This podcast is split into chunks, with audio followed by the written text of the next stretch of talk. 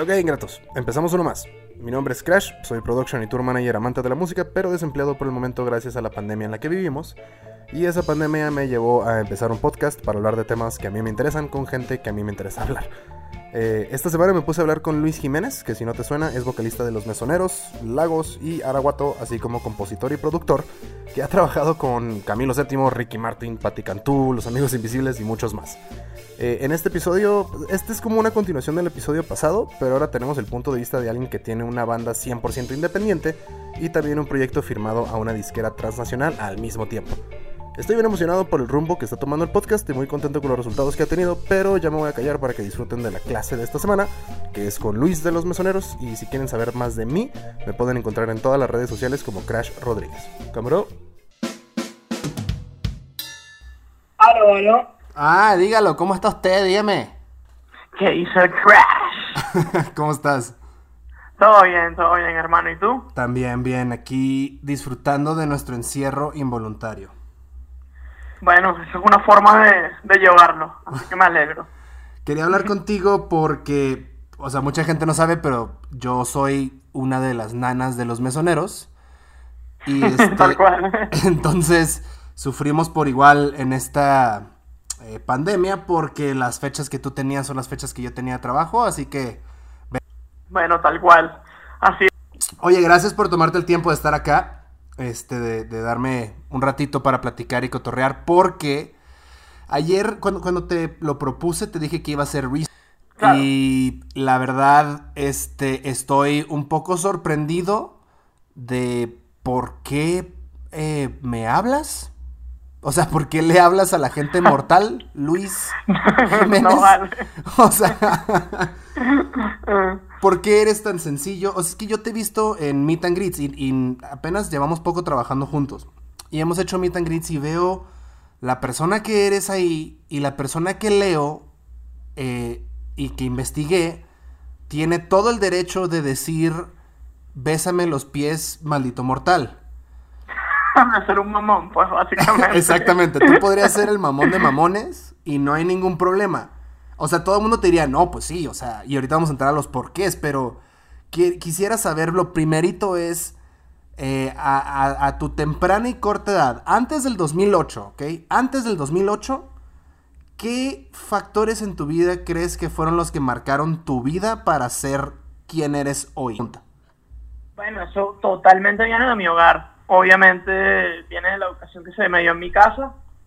De verdad que creo que estoy muy orgulloso de los papás que tengo. Ajá, porque creo que, que, bueno, han sido vitales y cruciales para, para mi personalidad, pues, y como me, me, me formé. Em, mis papás vienen de, de Mérida, que Mérida, Venezuela, ¿no? Que Ok. es por los Andes, es una ciudad andina, que de hecho ellos, el, el, le- bueno, los caraqueños, porque yo nací en Caracas, le decimos a los merideños los bochos. los bochos, Eh, ¿ok? Lo- los bochos tienen una fama en nuestro país de ser gente muy educada y como muy, muy amable. O sea, los canadienses de Venezuela. Básicamente, cuidado y hasta mucho más, o sea, como que son muy educados. De hecho, hasta te hablan, ellos hablan en usted, por ejemplo, te tratan ni siquiera, ellos no te tutean. Ok. O sea, todo lo, lo redactan como así. Ok. Entonces, bueno, mis papás son creo que dos personas súper, súper nobles, eh, incluyendo también a mi abuelo paterno. Entonces creo que eso sin duda permeó en mí y, y- y los valores yo creo que se me inculcaron. Entonces, Ya. como que yo tengo un espíritu gocho, a pesar de ser caraqueño, que el caraqueño tiende a ser un poco más mamón. Ok. Como deberías de ser, básicamente. Ahora, Básicamente. ¿por qué digo lo Y de- bueno, seguro seré un híbrido de los dos, ¿no? Pero, pero sí, sin duda, mi hogar ayudó mucho a, así, a, a, a mi personalidad, pues. Claro, ¿y por qué quiero tocar este tema o, o menciono esto? Porque, bueno, vámonos hacia súper atrás. Los mesoneros empiezan en 2006, ¿correcto? Correcto. O edad. O sea, sale los mesoneros y yo creo que no, no tardan ni un año en donde, o dos años, vaya, en donde ya están tocando en shows grandes, ya sea por... Veo que hay mucho apoyo a- al arte allá en... Totalmente. Sí, yo creo que eso también fue clave, pero sí, yo diría que, bueno, los misioneros se juntan como de manera informal en 2006. Ujú. Todavía éramos unos niños, o sea, estábamos en el colegio y verdaderamente era, o sea, no era un plan de dedicarnos a, a- a la música, Claro. sino era divertirnos, ¿no? Pero eso, Y- y perdón que te interrumpa, pero eso es de los mesoneros, porque en 2008 Luis Jiménez se va a Berkeley. También, es verdad. Es que bueno, luego fue como que todo sumándose, porque en 2006 comienza porque los mesoneros se forman porque queríamos tocar en un show en nuestro colegio, Ok. como en una especie de talent show. Ok. Eh, siempre había un evento todos los años que se llama la Semana Colegial, donde hay una semana en mi colegio donde yo estudié que se llama el San Ignacio de Loyola, Ujú. donde em, no hay clases por una semana y hacen puras actividades, tanto deportivas como culturales, como lo que tú quieras, ¿no? Ok. Desde pueden haber torneos de ajedrez hasta que montan una tarima y los alumnos que quieran se inscriben y pueden hacer un show en esa tarima. Ok. Y ahí ¿no? es donde se juntan Juan Chicalín. Este... Sí, comenzó primero con Kalin y yo. Ok. eh, cuando vimos otras bandas tocar ahí, como que los admirábamos y, y envidiábamos como esa, esa, esa posición de poder montarse en una tarima a tocar. Ujú. Entonces empezamos a hacer canciones juntos y bueno, luego si nos queríamos meter y hacer una presentación dentro de todo, dentro de todo digna, pues necesitamos más integrantes. Entonces ahí viene la idea de, de- de involucrar a los Corocho Sucre y a Belloso Ok. y, y crear los mesoneros. Está Pero chistoso fue porque... todo como muy, Ajá. muy naif, pues, o sea, era Claro. como que quería, de- la meta era de corto plazo, ni siquiera era, de, la meta era vamos a tocar en la semana colegial Ok. y ya. Y ya, eso, hasta ahí quedó. Pero, Sí. eh, tiempo. Este... Y empezaron a pasar cosas. Claro, cuando mencionas los borochos Sucre, se refiere a Juanchi Sucre y su hermano, para los que no Ah, sí, hablan ellos venezolano. Son cuates, o sea, mellizos. Sí, eh, para los que no, para los que Venezuela es no, para los que no hablan venezolano, este, Total, perdón. no te preocupes. Pero. ¿cómo? O sea, de ahí, o sea, sí, todo fue como muy eh, amigable y todo fue muy de cotorreo, se le llamaría, ¿no? Sí, no, no era nada ambicioso. Pero Luis ambicioso. Jiménez, que esta entrevista es del- de, Luis, ¿no? Eh, se va en el 2008, que es cuando ganan un montón de concursos dentro de los mesoneros. No sé si antes o después, la verdad, y si no encontré bien el timeline.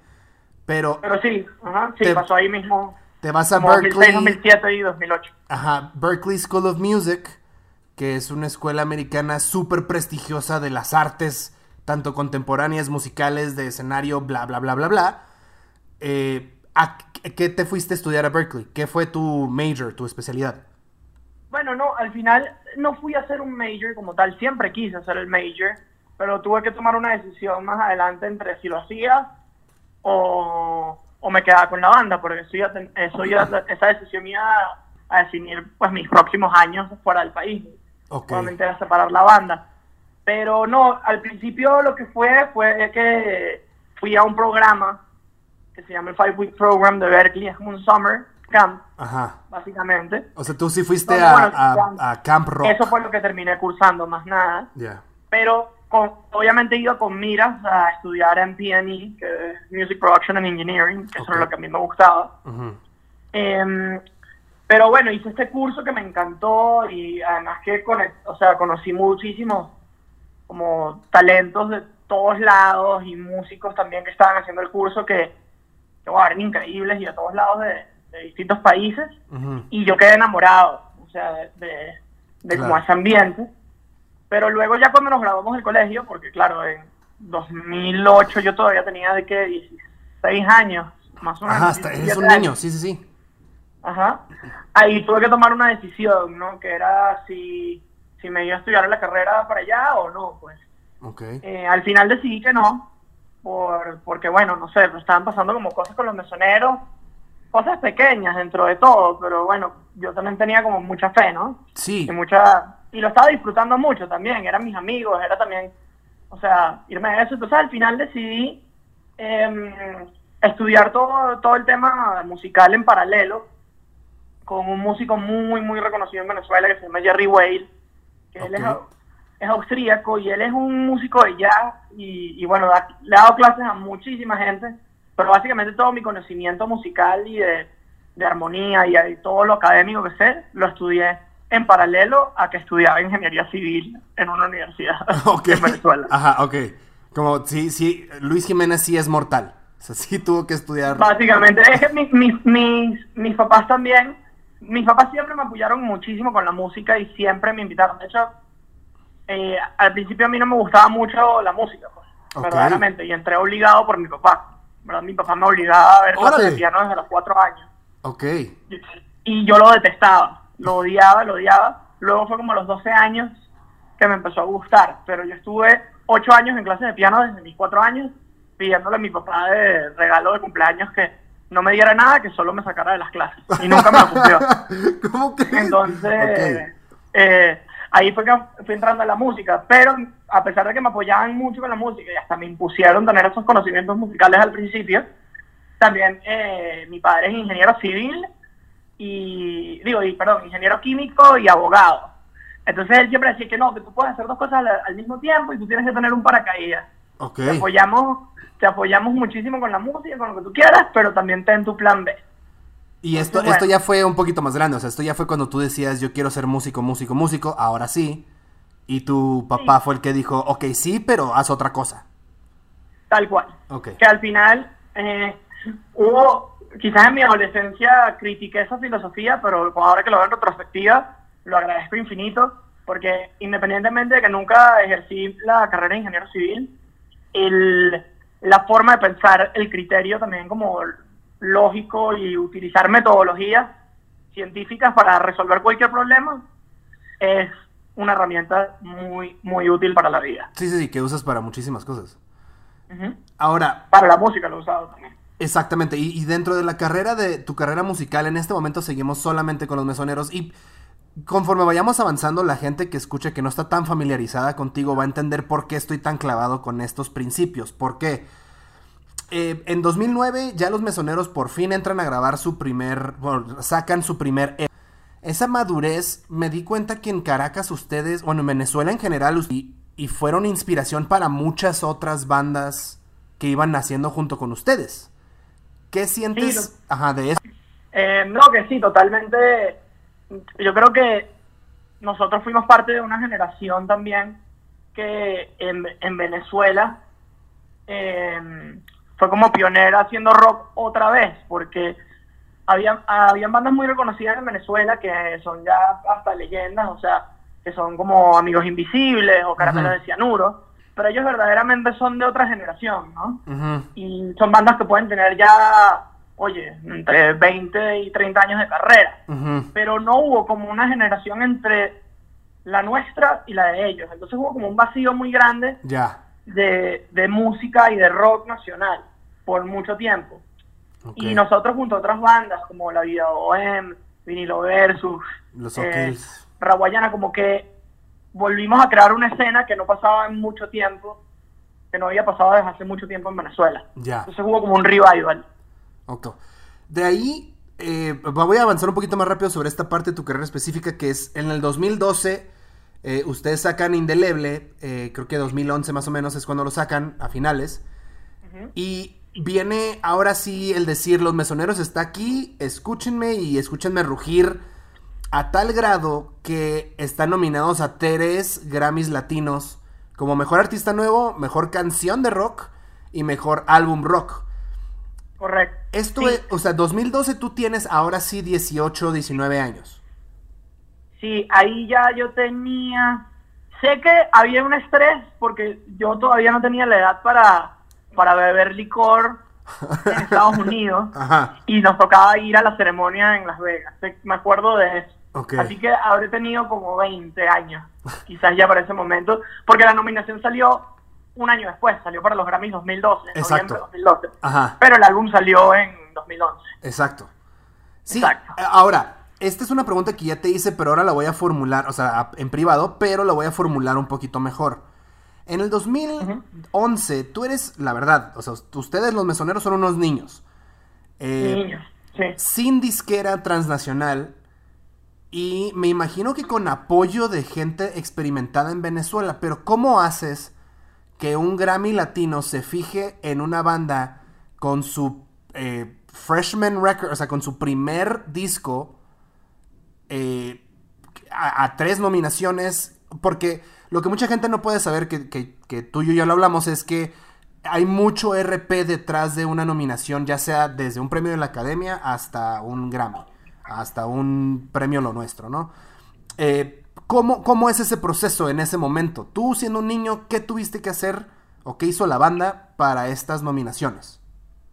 Bueno, comenzando, voy a sonar un pelín mamón diciendo esto, pero el álbum verdaderamente, el álbum como tal, indeleble, tuvo cuatro nominaciones. Exactamente, tuvo cuatro también. Pero, pero hay una que, que, es como para el diseñador, que es la parte de diseño de empaque. Sí, sí, sí, que fue para, para Pablo. Digamos que por la parte de, de, la música salieron tres, pero exacto, en total, o sea, como que el, el proyecto Los Mesoneros e, ese año sacó cuatro, que fue algo que obviamente no esperaba. O sea, verdaderamente a nosotros nos sorprendió mucho, porque por lo mismo que tú dices, primero, o sea, Venezuela nunca, por lo menos en la escena del rock, nunca ha sido referente. O sea, conocida por eso, vaya. Nunca, o sea, y ya había pasado antes de que el Avinilo Versus y el Avión los habían nominado, pero, pero sí, yo creo que, yo supongo, ¿no? Habría que saber quiénes fueron el comité en ese momento y quiénes vieron quienes recibieron las aplicaciones, pero supongo que se dejaron llevar también porque creo que, el, proyecto está bastante bien curado eh, y quizás también influyó que, éramos niños, ¿no? Tal vez, quizás también eso influía que, a que, no sé, como que impresionara un poco más, ¿no? Pero a, esta corta edad de tu carrera ya tienes el ojo de mucha gente, eh, digamos, entre comillas, establecida dentro de la música. Ahora, o sea, sí, tuviste cuatro nominaciones al Grammy. Una de, o sea, está ridículo, no, no en una manera mala, sino estás nominado a la par y, entre comillas, pierden contra Tribal Monterrey, que en ese momento tenía toda la atención mediática del universo. Pierden contra, en, canción de rock contra Cuarteto de Nos, pero en álbum, es en disco, pierden contra Molotov. O sea, Estás, estás a la par de toda esta gente en ese momento.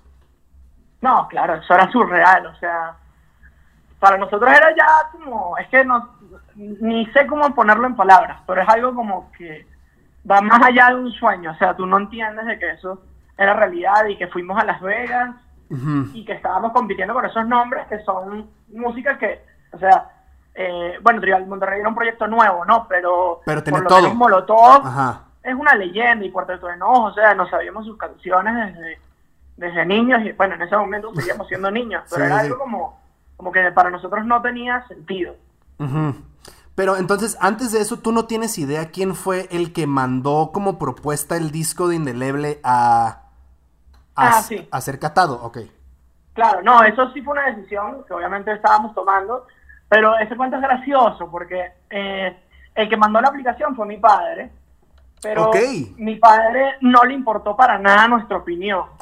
él iba a mandar porque le iba a mandar. a él le dio la gana, pero le salió bien, entonces no nos podemos quejar. Él todavía, hasta el sol de hoy, se sigue como que burlando de mí por eso. Pero eh, nosotros habíamos consultado a varias gente de la industria y tal, o otros managers, eh, que verdaderamente viendo los que no eran managers como tampoco muy experimentados o calificados tampoco, pero estábamos preguntando por todos lados y que cómo es lo mejor para aplicar y tal. Y a nosotros nos habían dicho que solo aplicáramos a las categorías específicas. Ok. Porque las específicas había más chance que en las generales, que aplican demasiadas más. Claro. Más gente. Entonces, como que simplemente no. Métete en canción rock y disco rock y no hagas más nada. Y, y ya, y enfoca como que. O sea, enfócate en esas y ya. Y bueno, mi papá le parecía que eso era una mala idea y nos postuló a siete, sin que nosotros supiéramos. ok. Nos postuló a artista nuevo, nos postuló a, a, a todo lo posible, básicamente. Claro. A todo lo técnicamente posible bajo el reglamento. Pero a nuestras espaldas, él no nos dijo nada. Qué increíble. Y a mí me da risa porque yo estaba en la sala de mi, de, de mi casa con mi mamá, viendo como que el streaming de, la academia anunciando los nominados. Ajá. Y veo que Juanes está hablando del artista, artista nuevo, pero eh, yo sabía que los mesoneros no estaban artista nuevo postulado porque, porque bueno, el plan era solamente a las específicas. Ajá. Y de repente veo a Juanes diciendo, sí, a lo mejor artista nuevo, va diciendo la gente, y de repente dijo a los mesoneros, y yo no entendía nada, mi mamá y yo nos empezamos a abrazar así, no entendíamos, y bueno, mi papá le salió bien, y gracias a eso salió también la de Mejor Artista Nuevo, que es general y es de las más complicadas de quedar. Exacto. Y, y la de Mejor Diseño de Empaque, que si hubiera sido por nosotros no lo hubiéramos hecho. Entonces le salió bien. Qué locura. Y en este tiempo, antes de, de, de haberlo mandado a consideración, ustedes cuando se meten a grabar este disco es, o sea, los mesoneros a esta temprana edad ya tenían algún manager o era todo entre compas y, y familia, vaya, o era o ya tenían alguien detrás de ustedes? Porque nunca lo han tenido, eso lo quiero aclarar, nunca han tenido una disquera como tal. Sí, no, nunca, siempre hemos sido independientes.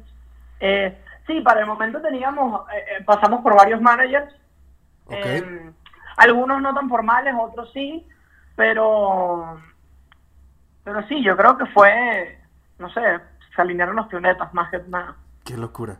Y después de esta nominación, vamos a avanzar un poquito este, tú te metes a un estudio y estás cotorreando y de repente te topas a, a uno de los chavos de Vinilo Versus, que es una banda venezolana, y, y, y, se ponen a cotorrear, a, a, hacer un jam, como se le llama, y de repente Luis Jiménez es parte de un supergrupo con alguien, un integrante de Vinilo Versus y un integrante tumbador, y nace Araguato.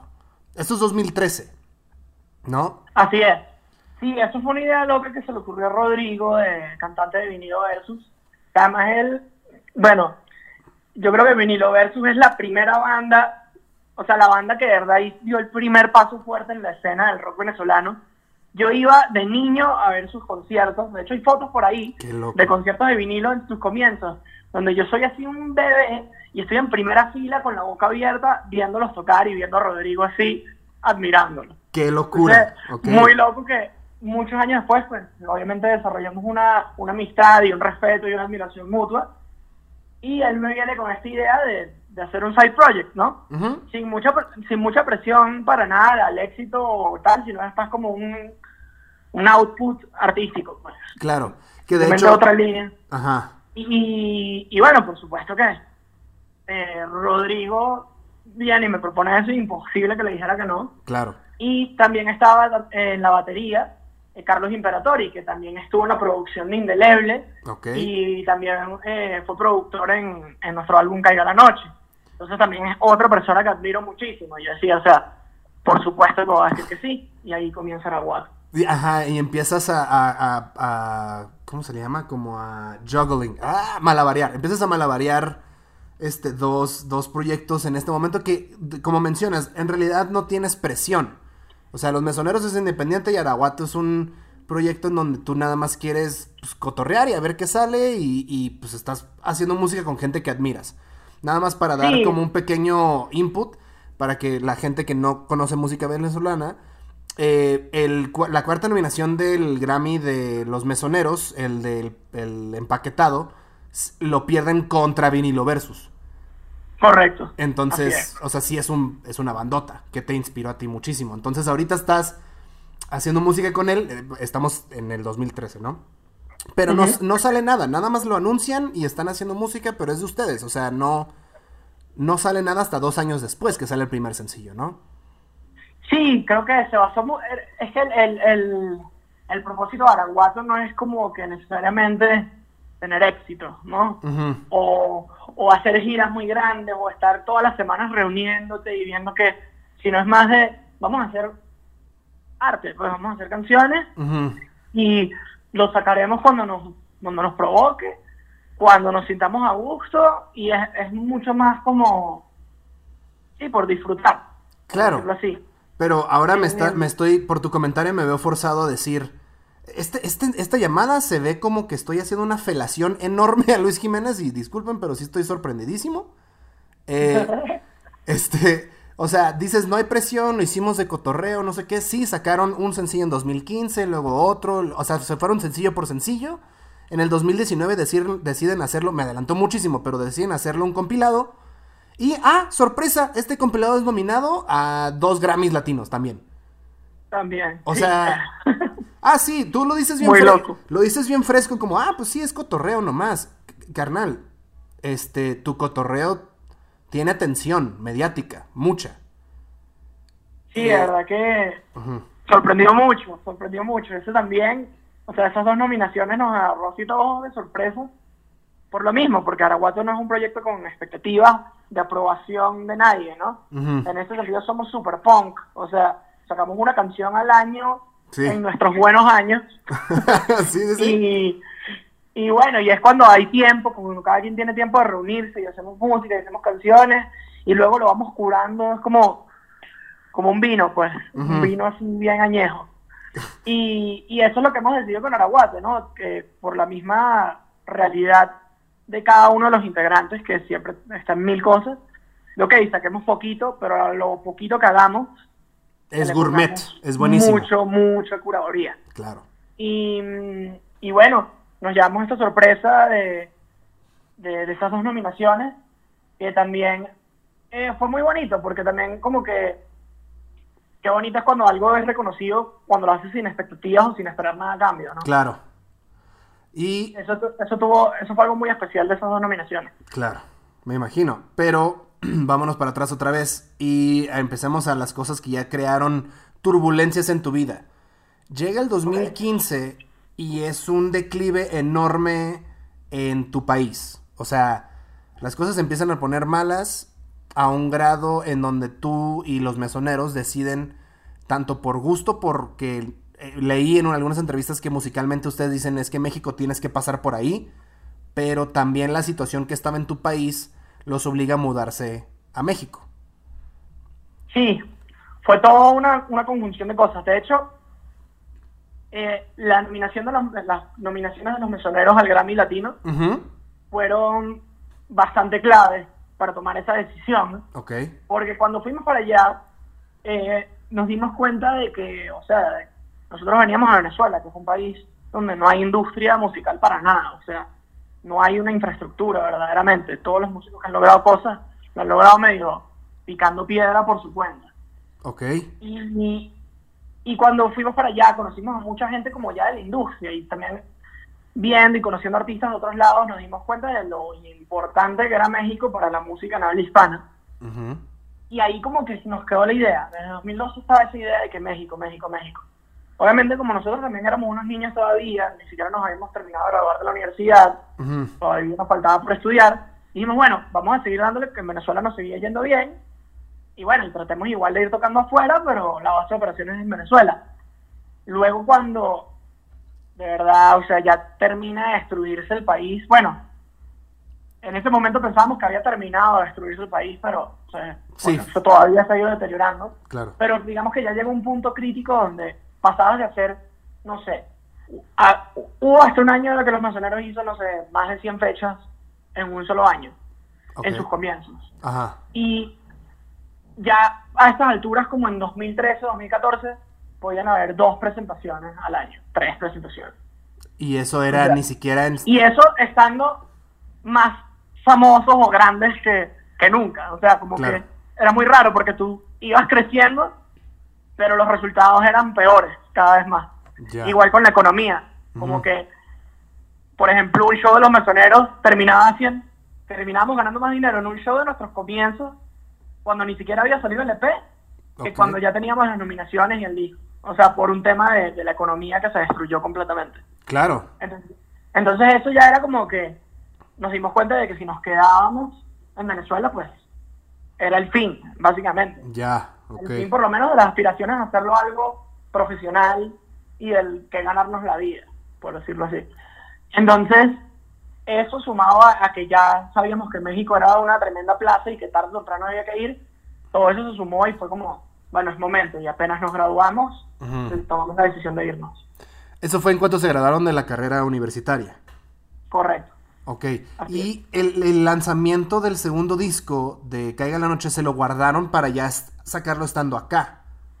Sí, de hecho ese disco ya estaba todo, estaba grabado como en un 90%, un 95%. Ujú. De hecho nos fuimos con tres videos. Exactamente. ya había salido El Paraíso. Y que, fue había salido el paraíso putazo. y teníamos los de Solo y Luna guardados casi que por un año hasta que los lanzamos. Porque todo eso lo hicimos en Venezuela antes de mudarnos. ¿Lo ve?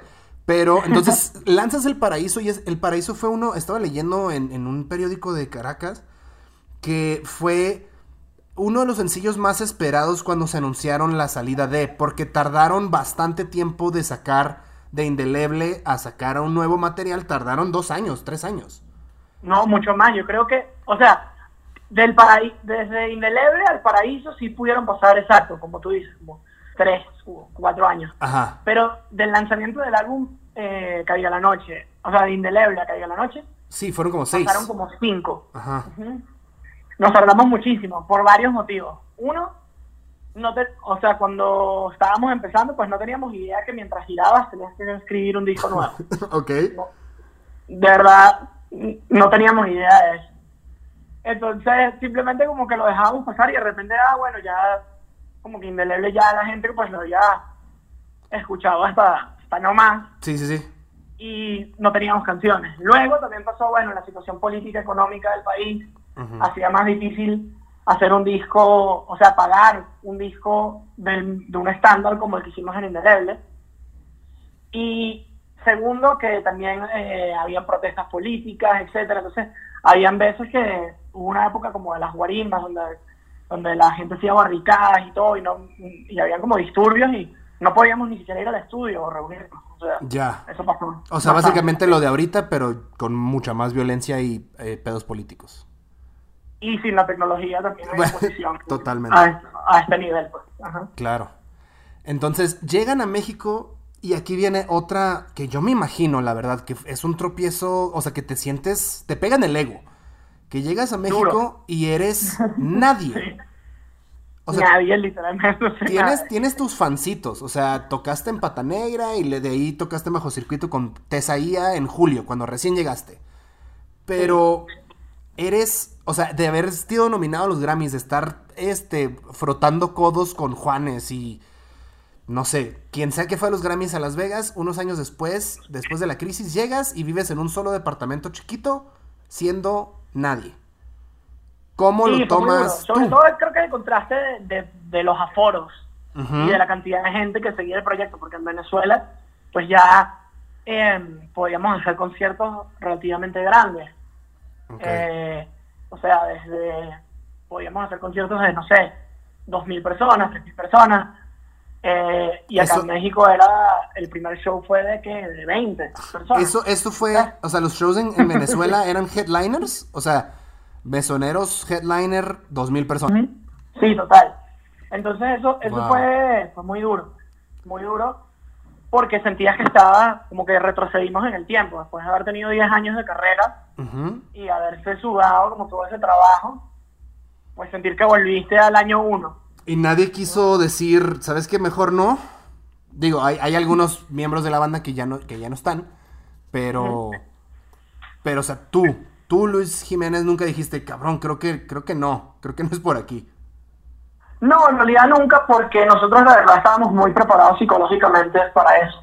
O sea, nosotros sabíamos que en México, o sea, podríamos ver por nuestras estadísticas que habían algunos plays, algunos views, pero de todas maneras sabíamos de que, o sea, ya no teníamos para nada una carrera hecha, pues. Entonces, sabíamos que iba a ser así, no quita de que es difícil, pues igual. Em, pero no, gracias a Dios nuestras expectativas fueron muy acertadas y muy compatibles con lo que ocurrió. Pero lo que mucha gente puede que no sepa es que en ese momento empezaste a desarrollar tu carrera como productor y compositor musical para otros artistas, como Ricky Martin, como Los Amigos Invisibles, y quiero que me platiques de cómo empezó eso. Pero antes quiero hablar con la gente que está escuchando el podcast. He visto que hay mucho interés en lo que sucede detrás de la música, en cosas como el negocio y cómo entrar al mismo, cómo abrirte camino y todas esas madres. Además, por comentarios que me han hecho, veo que tienen mucha curiosidad y pues, son chismosos, pues. Y les gustaría saber de, y escuchar historias de las cosas que pasan cuando estás de gira y todo eso. Por esa razón, y también porque tal vez me puedan ayudar a no morirme de hambre durante la cuarentena, decidí abrir una cuenta de Patreon. Patreon es una plataforma en donde puedes apoyar económicamente al creador de contenido que quieras a cambio de contenido extra y exclusivo. En mi caso, se trata de audio y videollamadas grupales interactivas en donde voy a tocar temas del negocio musical, de cómo abrirse paso en la industria sin tener nada ni conocer a nadie y claro, también contaré historias de cosas que nunca se imaginaron que pasa detrás de lo que ven. Para conocer exactamente lo que voy a estar haciendo, si eres parte de, pues, de mis Patreons y de los diferentes niveles que hay, métete a patreon.com diagonal Crash Rodríguez. Y hazme el paro de poder pagar mi renta, ¿no? Otra vez, para que sí lo visiten, es patreon.com diagonal Crash Rodríguez. Y ahora regresamos con Luis Jiménez. 2016 es cuando llegas a México, sí, vuelves a empezar, tu aforo es muy pequeño, pero ya tienes una carrera detrás. Y no nada más esto, alrededor de finales de ese año es cuando empiezas a producir con, ¿sabes? O sea, eh, con, Agustín, con, Agustín, ajá, con Agustín y ya eres, eh, ya eres parte de, digamos, entre comillas, del roster de productores, escritores, compositores, vaya, de Warner. Eh, sí, bueno, lo de Warner vino más adelante. De hecho, primero comenzó muy smooth, porque es verdad, cuando llegamos a México con los mesoneros, pues nada, era muy duro porque estás comenzando de cero, no es que vas a tener una agenda ocupada, o sea. Claro. Entonces había mucho tiempo libre y a mí me frustraba mucho. Pues hubo momentos que pensé todo en, buscar trabajos de ingeniero. Y por eso mismo, ¿no? Porque, bueno, ajá, ¿cómo pagas las cuentas? Claro. Eh, pero, em, gracias a Dios, pues un amigo mío de la radio, que se llama Francisco Granado, okay. Eh, lo conocíamos porque nos entrevistó muchas veces a los mensoneros. Él terminó trabajando en Sony ATV, que es la editorial de Sony yo nunca me había planteado la idea de escribir a terceros. Eh, de hecho, lo que estaba trabajando era mucho haciendo jingles, por ejemplo, grabando cosas para comerciales, etcétera. Ya. Y él se me acerca y me dice que si me interesaría escribir una canción para un proyecto, un proyecto de Sony que estaban haciendo. Eh, de hecho, un proyecto que se llama Fly the Band, eh, que lanzaron hace poco.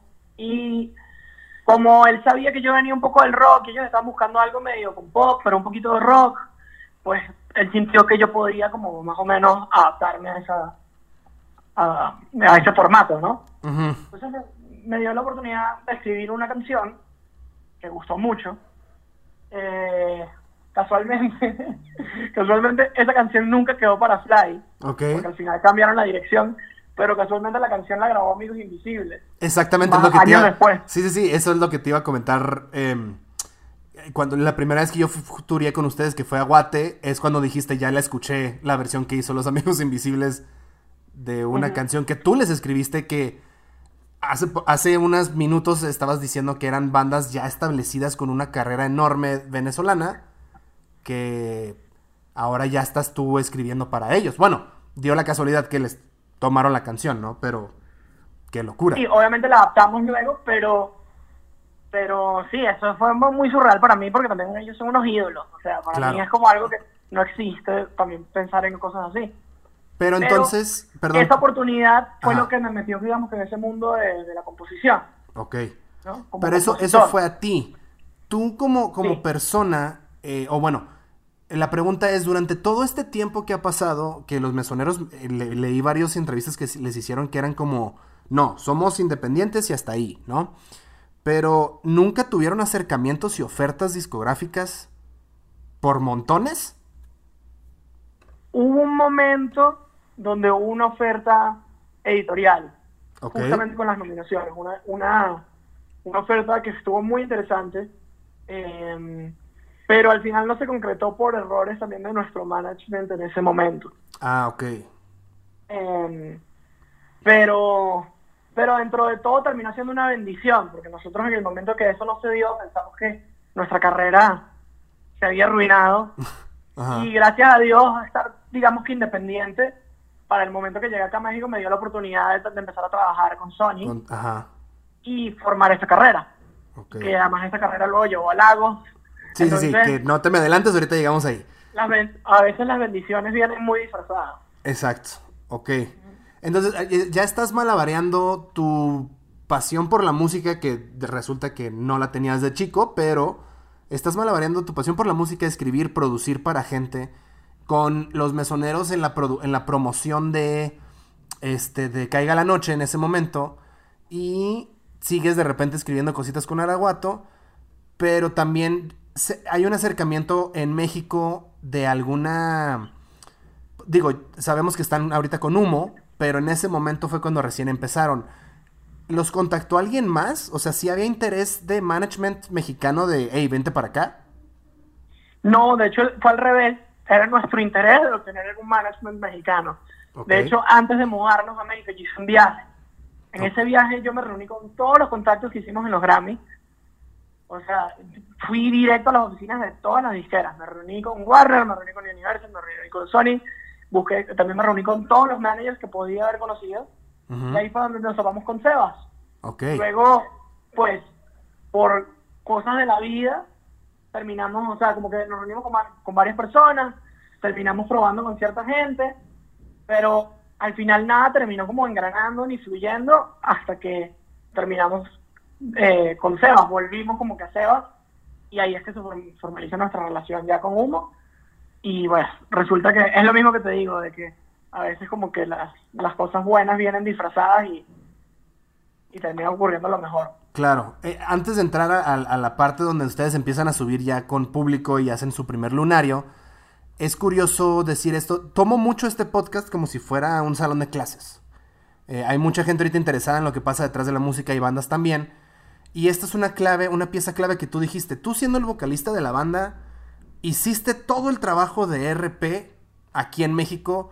Contactos X o Y razones los tenías, que se pueden eh, buscar de otra manera, pero tú eras el que fuiste con todo mundo a hablar para decir, hey, mira, ¿qué onda? ¿Qué pedo? ¿Qué hago? Realmente, sí. Es que yo hubo una era donde básicamente yo era el manager de los mesoneros. Ajá. De hecho, eh, de hecho como que hasta nos inventamos un email que se llamaba el Departamento de Ventas mesoneros y era yo siempre respondiendo los emails haciéndome pasar porque si fuera un alguien de una oficina. Pues. Sí, sí, sí. Tengo un amigo que es estando pero que tiene un correo de un tal Ricardo Pérez, que es su manager, pero es él. tal cual.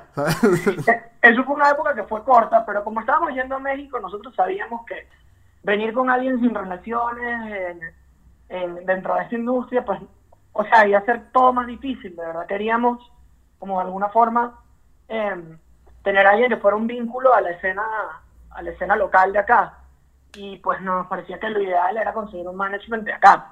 Claro.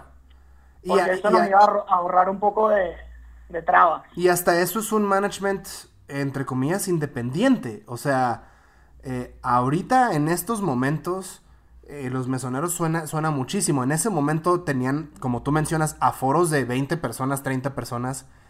Y dentro del plan de trabajo de Sebastián y de Humo, los mesoneros empiezan a subir al llegar a un punto donde hacen lo que tienen que hacer. Nunca se saltaron nada. Hicieron su indie rocks y después viene el lunario. Y me di cuenta y si me hizo muy curioso esto. La pregunta es: ¿abren a Foster the People en el Pepsi en la misma semana que hacen su lunario? Fíjate, yo ni me acordaba, pero ¿Eh? sí. Este, si tratas de recordar, no, no, en ningún momento nadie de la, de la agencia, vaya, o de ustedes dijo, tal vez no sea tan buena idea tocar estos dos shows antes de nuestro show más grande hasta ese momento en México. Yo creo que, no, más bien yo pienso que era una idea súper acertada, porque dentro de todo marketing para, para esa presentación, porque no es que íbamos a tocar el show del lunario en, en, en Foster the People, sino que íbamos a tocar que cuatro o cinco canciones. Exacto. Dejar a la gente con ganas. Era una oportunidad para invitar a la gente al lunario. Y pues, no sé si, obviamente no solo dependía de eso, pero terminó siendo soldados del lunario. Y yo creo que eso fue como un spot publicitario, por decirlo de una forma. Exacto. ¿Qué digo? También ustedes le dieron un buen de promo. Digamos que eh, hicieron las, los pasos adecuados para llegar a ese punto. ¿Qué digo? Ahorita el año pasado hicieron eh, el Plaza, también súper soles Ahora, tiempo. La carrera de Luis Jiménez entra a Warner como productor, escritor y compositor, ¿sí?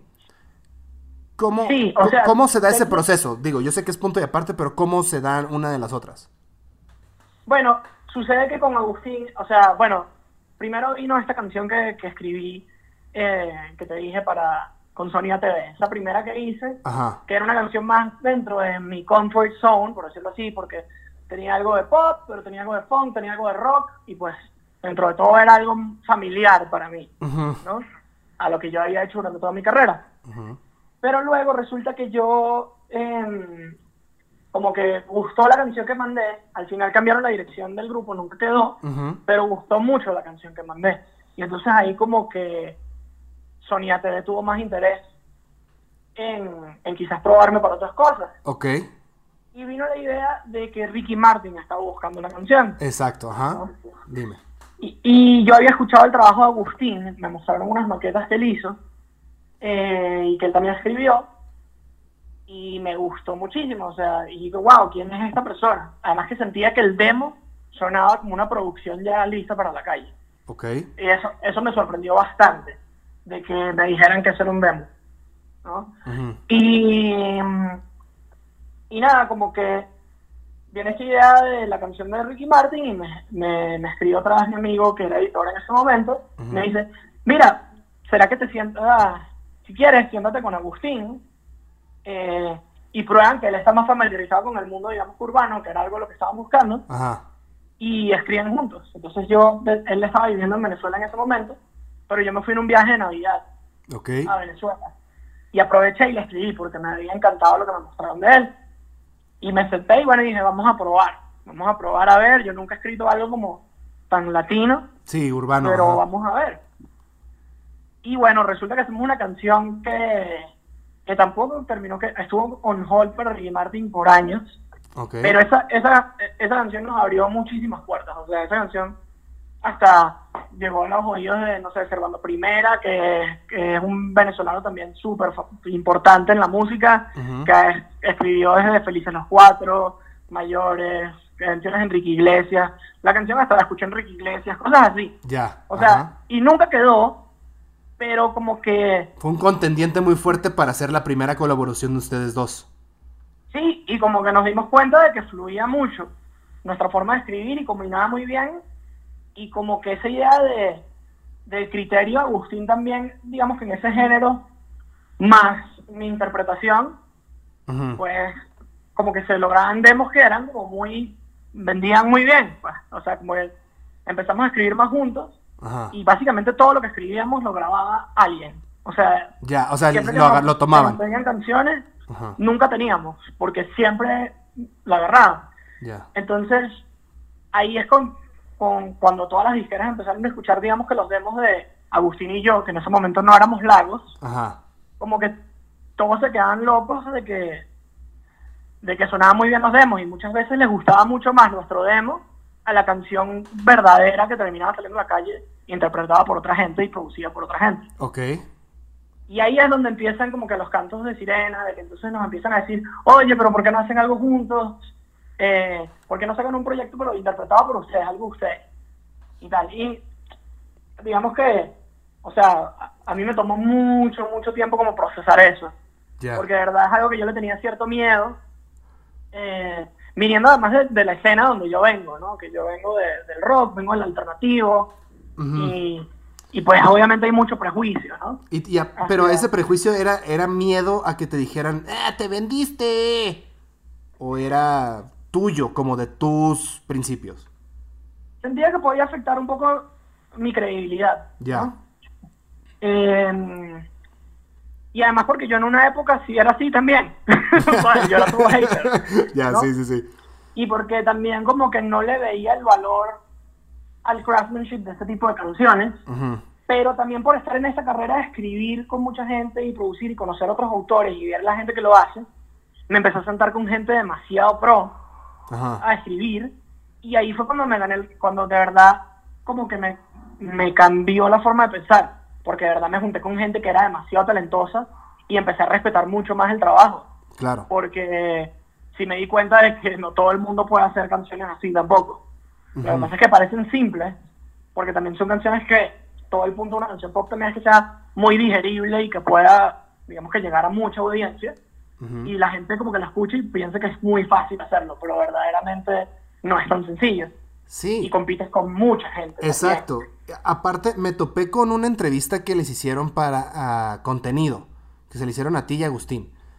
Y este, en donde te hacen la pregunta bien directa de que hay una fórmula eh, de hacer música donde tú dices, no, o sea, la neta, no es fácil hacerlo y también no es como que, ah, si sigo tantos decibeles a tal tempo, a tal no sé qué y con tales notas, ya es un hit. No, porque ahí mismo mencionas que puedes meterle el dinero del mundo, pero si no pega, no pega. Y ya. Sí, totalmente. Es que sí, y además que nadie sabe que es un hit, verdaderamente, ni las disqueras ni nadie. Exacto. Un hit, tú solo sabes que es un hit en retrospectiva, algo. Pero verdaderamente tú no sabes antemano si eso va a agarrar tracción o no. Claro. Entonces, avanzando un poco, les empiezan a presionar, bueno, no a presionar, pero a sugerir el hacer algo tú y Agustín, que Agustín es, en redes está como Mr. A Behind the Beat, que él es un... Mr. A on the beat. On the. Beat, gracias. Que él es, eh, él es un productor que ha trabajado en conjunto contigo, pero también él solo está, que de hecho no sé por qué tú no tienes página como productor y compositor, Luis, te voy a regañar por eso. Pero... Coño, no, no hay tiempo. Pero, o sea, han estado No con, para mencionar algunos, eh, Dana Paola, Jimena Sariñana, han estado con Lazo, eh, tú has estado con Camilo también, con los amigos también componiendo. Viene... Eh, Javier Amena, you name it. Sí. Sí, tira mierda, dime, dime, ¿quién más? Jálale, sácalo. No, mucha gente, pues, o sea, es que ya, o sea, hay muchos, pues, pero sí, hemos trabajado desde, sí, eh, Camilo Séptimo, Amigos Invisibles, Javier Amena, Pati Cantú, Maite Perroni, Dana Paola, Lazo, eh, mucha gente, pues. Sí, mucha gente entonces todavía. viene, Ajá. viene la sugerencia de hacer algo ustedes dos. Eh, Sí, te, te que tomó decides... mucho tiempo para mí, como digerirlo al final. Claro. Te decides hacerlo y en el 2019, el año pasado, dices, va, fuck it, ahí va, ¿no? Y, y sacan un lado A y lado B. Pero este ya lo sacaron con Warner. O sea, ya estaban con Warner en ese momento. Ya están firmados a una transnacional. Es que eso es lo loco, como que, como ya verdaderamente todas las, o sea, las, las disqueras sabían de nuestro, nuestra música sin que existiera proyecto. De hecho, creo que nosotros firmamos con Warner sin ni siquiera haberle puesto nombre al, al proyecto. Exacto, sí, sí, sí. Es que era raro, porque como que existíamos, la gente sabía las canciones que podíamos hacer, pero oficialmente no teníamos una canción nuestra Ujú. a la calle. Claro. Entonces era muy raro el fenómeno, ¿no? Pero, pero sí, entonces eh, salimos con Warner, también porque yo creo que ellos fueron muy cool, eh, como se acercaron a nosotros y entendieron mucho de donde yo venía, ¿no? Y Ujú. nos dieron de verdad total libertad.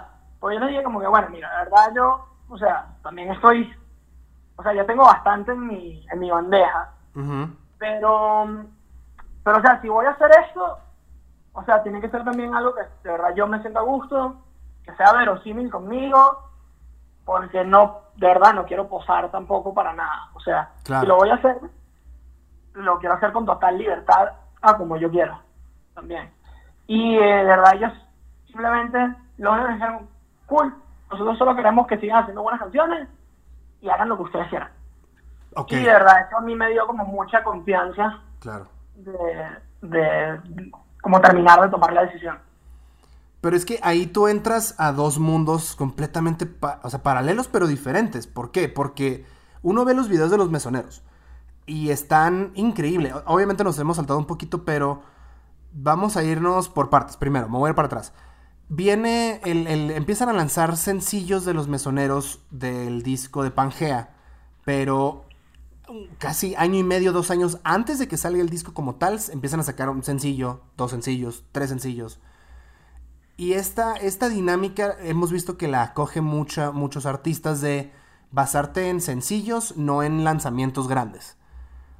¿Por qué la decisión de hacer eso específicamente con mesoneros cuando tú tienes... ¿Es, es por la experiencia directa que tienes de trabajar en disqueras grandes? No, para nada. Es por la experiencia verdaderamente de la vida que nos dimos cuenta de que tú no puedes apagar la máquina mucho tiempo. Ya nos pasó entre Indeléblica y a la noche, que estuvimos cinco años sin sacar un álbum.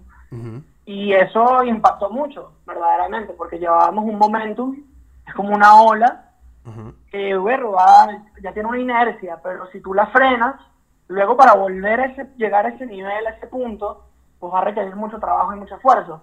Ujú. Entonces, ya nos habíamos dado cuenta que, que, o sea, que pasar mucho tiempo sin lanzar nada era muy nocivo para Ya. el proyecto. Ok. Eh, entonces, o por lo menos para mantenerlo relevante. Entonces ahí vino la idea, también junto obviamente el management, junto a uno, Ajá. de, de mira, cada tres meses tiene que salir algo. Algo, Ok. sea como sea.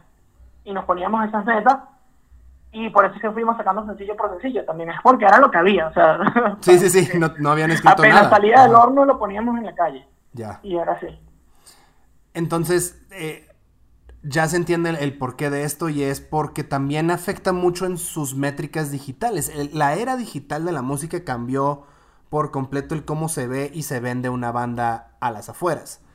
Entonces, si tus métricas de streameo con un disco fuera, después de unos cuantos meses va a bajar porque ya no hay la, la frescura que la gente, o sea, la atención de la gente ya tiene un grado muy pequeño, ¿no? Total, y, y sí, no, no lo reduciría nada más a las métricas, es totalmente como, si lo llevas como que si lo ves como una especie de, de empresa, es el posicionamiento de la marca. Tú siempre lo tienes que mantener como relevante, porque si no luego para volver a recuperar la atención de la gente es, es más difícil que simplemente mantener la atención. Entonces Ok. creo que eso también fue importante. Ahora, ¿tú crees que hay un momento en donde puedes y el artista debe de regresar a el sacar lanzamientos? Por ejemplo, Kanye West, que digo, estoy hablando de un monstruo, ¿no? Pero él se mantiene callado y saca un disco. Bad Bunny se mantiene callado y de la nada sacó un disco. Eh, Malú- eh, este Balvin igual. Sí, o Rihanna también, o sea, artistas enormes también hacen eso. Sí, yo creo que depende mucho del proyecto y del momento, o sea, del momento del proyecto, porque también creo que cuando estás ya a un nivel y en una posición donde eres tan, tan relevante y tienes ya tantos fanáticos que, que la gente, o sea, como que creo que se comporta diferente todo cuando ya estás en esa posición. Pero quizás cuando estás en una etapa de desarrollo, Ujú. cuando todavía no tienes como toda la credibilidad y toda la atención, pues es más difícil como que darte esos lujos. Porque sale más caro. Claro, sí, por supuesto. Bad Bunny duró cuatro o cinco años siendo una persona de sencillo por sencillo. Este, Y sacando de todo, sí, sacando canciones casi que todo el tiempo. Exactamente, sí, sí, sí, pero era, era de una rola y se acabó. Eh, pero tú sí crees que en algún momento es saludable para un artista regresar a sacar lanzamientos grandes, ¿o no? Sí, yo creo que también es saludable para la mente. Exacto, sí, sí, sí. uno. Pero sí, para también como darte el chance de darte como un reboot al cerebro. Ok. Pero y escuchar otras cosas y como también vivir y, y tener como otras otras influencias y otras cosas que te, que te inspiren. Claro. Pero sí, yo creo que no es que hay una que está bien y otra que está mal, es simplemente ambas cosas son y tienen su momento. Sí, es, y es por, por momentos. Ahora, ya, ya mero termino porque ya sé que tienes un montón de cosas que hacer, pero llega Lagos y tú, Luis, eres de las pocas personas en el mundo que tiene una banda independiente con un management y que ya están llenando plazas y este año iban invictos, o sea, llevaban cuatro shows en sold out los cuatro, ¿no? Este, eso es estar, eso es, eso es la, la gloria, lo que la gente quiere, pero sigues independiente y por y en donde hacen todo. Eh, Juanchi, bueno, el director de sus de sus videos y el, arte y la idea viene de- directamente de ustedes, de ustedes. Sí, Eh, dentro de todos los mesoneros es como su propio label, pues. Exactamente. Y del otro lado, Lagos es una máquina detrás de ti con un presupuesto cerdo, me imagino. Eh, Bueno, quis- quisiera que fuera cerdísimo, pero, pero está bien. no, pero, pero, ajá, pero, o sea, ya tienes, tienes, Pero sí, obviamente, o sea, es una de las major y es una de las más importantes del mundo. Exacto. Y tiene obviamente un poder de influencia, pues mucho más, mucho más alcance que lo que puede tener uno independiente, por supuesto. Sí, o sea, el, el sencillo que acaban de sacar, Cuerno, llegó a un millón de reproducciones en YouTube nada más en nada. eh, meses, ¿no? Sí, totalmente. Semanas, creo. O sea, ese es un poder que tienes de entrar detrás de un major, de una transnacional. Pero tú que tienes el, el punto de los dos, eh, las diferencias más grandes de en ti, ¿cuáles son? O sea, pa- Ok, para pues, ti. Sí, precisamente yo también quería eso para, para poder estudiar ambos, ambos caminos, ¿no? El inde- y ver los pros y los contras de cada uno. Eso, tener un pie en cada lado me permite, digamos que, tener un panorama de, de todo. Em, la diferencia es, bueno, siempre, te voy a ser honesto, siempre va a importar demasiado la música. Claro. O sea, Sí, sí, sí. va- al final, todo se resume a las canciones. O sea, no importa que estés con la disquera más major y que tenga el presupuesto más grande del mundo. Si las canciones no conectan, o sea, no va a pasar nada. Claro. Eh, pero bueno, diferencias que hay. obviamente mucho también es el alcance, ¿no? A ciertos tipos de cosas que, que el, el trabajo de PR y el network y, la, y ya simplemente el nombre de una transnacional abre muchas puertas. Que quizás como independiente pues tienes que trabajarlo mucho más y como que ganarte esa confianza. Y quizás ya, ya empresas como estas tienen ya, digamos que ese Todo bien planchado, el know-how ya lo tienen hecho. Ajá. total y las relaciones. Creo que eso es lo más notorio, ¿no? Ajá. Eh, de quizás ciertos medios que, que es más difícil conseguir desde entrevistas o que te o que te pongan, o sea, eso es como que yo diría que con los medios tienes más alcance a tener más vitrinas, por Claro. decirlo así, Sí, sí, sí, sí, como mejor distribución de, de tu proyecto. Pero bueno, obviamente eh, con una disquera eh, los masters son de la disquera, son tuyos. Eh, siempre, o sea, yo no diría que hay un camino obvio de cuál es el mejor, porque en unos tienes un, o sea, va a depender mucho del caso, porque Claro. también a veces es mejor tener un pedacito pequeño de la torta, pero la torta es enorme, Sí, sí, sí. a tener toda una torta que es nanoscópica. Entonces, Ajá. digamos que el escenario ideal sería tener toda la torta, una torta grandísima, pero bueno, de independiente es difícil Eso hacer que es- esa torta sea grande, ese es el reto del independiente. Claro. Y, y el otro, bueno, tienes más facilidad que la torta sea grande, pero lo tienes que hacer lo suficientemente grande para que también sea bastante atractivo. Ahora, este, sí, porque en el episodio pasado hablé con alguien que estuvo firmado a dos majors, eh, pero al principio de los 2000, finales del de los 90. Y él nos platica mucho de cómo, eh, sí, o sea, tienes el presupuesto del mundo para hacer muchas cosas, pero porque ese dinero te lo van a cobrar eventualmente. Aquí con Lagos es muy diferente Ajá. porque ustedes tienen su estudio y ustedes hacen su propia Somos nuestros producción. productores. también. Exactamente, Sí. tú eres tu productor, tú eres tu performer, entre comillas, y tú eres tu escritor y tú eres tu, tu estudio también. Eh, en ese lado, el ser tu... El tener libertad creativa completa y que no tienes una nariz respirándote atrás de ti para sacar música que venda millones inmediatamente, eso es algo que le ves muy positivo de tu lado en tener una transnacional, como Warner.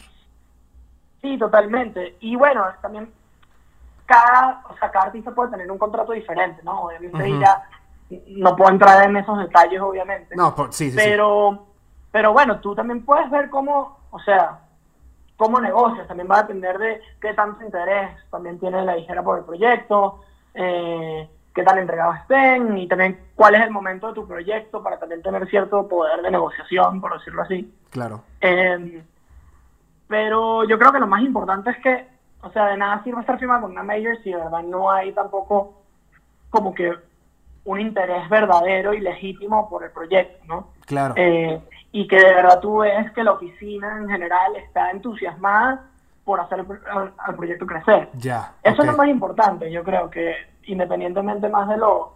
Tener un equipo que de verdad esté pendiente y que esté encima. Sí, que no, te, Eh, que no te tenga nada más en el baúl, ahí a ver qué sale. pues. Sí, porque pasa de los dos casos, ¿no? Obviamente. Sí, sí, sí. Pero creo que eso, eso es crucial. Gracias a Dios nuestra, eh, eh, nuestra relación con Warner ha sido súper buena y el nivel de entusiasmo que ha habido hacia el proyecto. Y bueno, casi que, o sea, ellos han creído en el proyecto antes que nosotros mismos. Entonces, eso obviamente ha sido también un, muy buen síntoma. Sí, da mucho, pero... Y aquí viene el, el por qué la conversación empezó como empezó, porque Luis Jiménez conmigo, eh, cuando estamos juntos trabajando, él sigue pasando seis horas en una camioneta para llevar su música y su arte de, de parte de los mesoneros a todas las ciudades posibles. Y, y sigues desarrollando una banda teniendo también, por el otro lado, pues un trato de una major. O sea, te fuiste a... Muy loco. o sea, te fuiste a Acapulco, creo que fue A mí me ha Acapulco. pasado de mudarme de un motel mala muerte a mudarme a un hotel cinco estrellas en el mismo viaje y ha sido demasiado gracioso. Pero me imagino que no lo cambiarías por nada el tener esos dos sabores.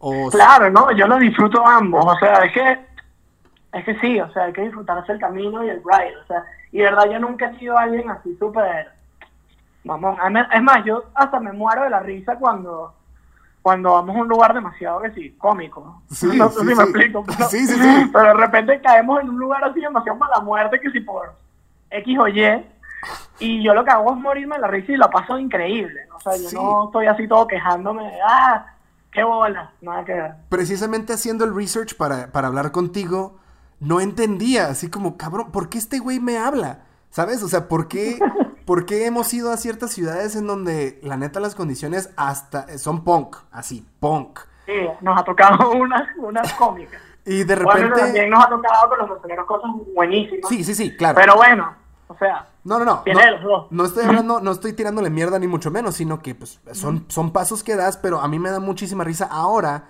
que yo, después de dos, tres canciones de Soundcheck, eh, se, se voltean a ver entre todos y, marico, yo lo saco.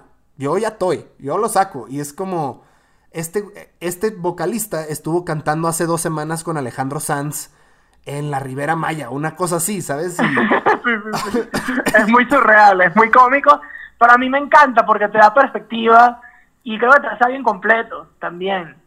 Y, y valoras más las cosas también. sí, Eh, y dentro de todo, o sea, es un placer vivir todo eso para mí porque uno ama lo que hace y uno la apasiona. O sea, eh, al final es también ir a mostrar tu música a gente de otra cultura, de otro lugar que ni te conoce personalmente Ajá. y está pagando por ir a ver eh, eh, presentar esas canciones y estás yendo con tus mejores amigos de toda la vida y sabes que lo vas a pasar bien Sí. de una forma o de la otra. Claro. Entonces, para mí es un placer, para mí nunca ha sido como que difícil.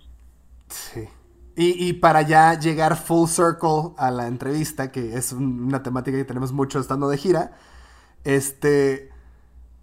Por eso preguntaba él si tú crees que hay una influencia de tu crecimiento a que también tengas esta open, a ser tan open-minded para decir, marico, yo lo saco, ¿sabes? O sea, por eso era tan importante para mí la pregunta del principio. Es que creo que si no eres así, lo vas a pasar muy mal en la música. sí, sí. Sí, exacto. O sea, Y más como está eso, evolucionando todo. Yo creo. Porque Pues- sí, esto, o sea, la carrera musical es algo muy muy difícil y que lo logran muy pocos, la verdaderamente vivir profesionalmente de la música lo logra un porcentaje muy muy bajo y eso también depende mucho de la de la perseverancia, de la disciplina, del trabajo y de la paciencia. Si eres alguien impaciente, creo que es mejor que, o sea, buscar otra carrera porque esto no pasa de la noche a la mañana Exacto. seas major, seas pop, seas reggaetón, seas rockero, seas jazzista, es de mucho, es de mucha paciencia y de mucho trabajo. Sí. Y sin garantías, verdaderamente. Lo único que puedes hacer es dar lo mejor de ti y tratar de ser lo más profesional que puedas y, y ser inteligente. Sí, totalmente. Pues Luis, yo sé que nos faltaron muchos temas que yo tenía anotado, pero es que neta una plática así es muy entretenida. Este, pero no tocamos tanto Pangea, pero lo que sí podemos hacer es pluguear, hacer el plug de todo lo que viene con los mesoneros, porque sé que ya se metieron a grabar. Es, bueno, no, ya se metieron a componer. Ya se fueron a, A componer. componer. Este, y Sí. vienen unas cosas interesantes en este encierro que sí, pues es el momento de pluguearlo, amigo. Sí, bueno, acabamos de, de tener un último lanzamiento, que yo diría que es el último lanzamiento ya de Pangea, que fue la versión acústica de Últimas Palabras, que ya Ajá. está disponible en todas las plataformas. Eh, eh, también vamos a sacar un podcast, de hecho. Exacto, sí, punto sí, de- sí. Me dijo Kalin. Bueno, lo vi en su Twitter también y me dijo Kalin. Lo empezamos a grabar, eh, se llama De dónde vienen las ideas, y vamos a estar hablando, en este caso, digamos en esta temporada, ya veremos si lo seguimos, pero eh, vamos a hablar track por track de todo el disco de Pangea, y vamos a entrar en detalles ya de la composición, de cómo se gestaron todas esas ideas, eh, la grabación, a niveles ya también de producción, un poco más técnicos también, para la gente que está como más metida, en, digamos que en, en la música. Y vamos a hablar como todo a detalle, canción por canción, eso también viene. Y eh, por supuesto, bueno, ya estamos empezando a, a pensar en la música nueva. Obviamente la, la cuarentena genera sus limitaciones. Sí. Eh, pero sí, ya obviamente estamos también empezando a cocinar lo que sería la próxima etapa. Muy bien. Eh, las, pa- para cerrar aquí con Mesoneros, las redes de Mesoneros para que la gente que, que no los sigue por alguna razón. ¿sí? Eh, son arroba los mesoneros. Y, bueno, con quieren Lagos. seguirnos otros proyectos también que, a los que pertenezco. Exacto. Arroba araguato y arroba lagos música. Exacto. Con Lagos acabas de sacar Cuerno, también disponible en todas las plataformas. Así es. Este. Y me imagino que vienen muchísimas cosas mejores para todos. Y Luis, las tuyas personales, porfa. Las mías son las muy polémicas, arroba Luis Giz, Luis J-I-Z-Z. Sí, Yeah. bastante polémicas. Pues Luis, muchísimas gracias por tomarte el tiempo de estar aquí conmigo. La neta lo aprecio muchísimo. Muchísimas gracias. Y este. Y espero que te la hayas pasado también como yo. Claro que sí, Crash. Sale. Muchas gracias por la entrevista. Ya está, papi. Un abrazo. Ya nos vemos. Nos vemos. Bye. Debes elegir muy bien. Elige muy, muy bien. Son tus últimas palabras.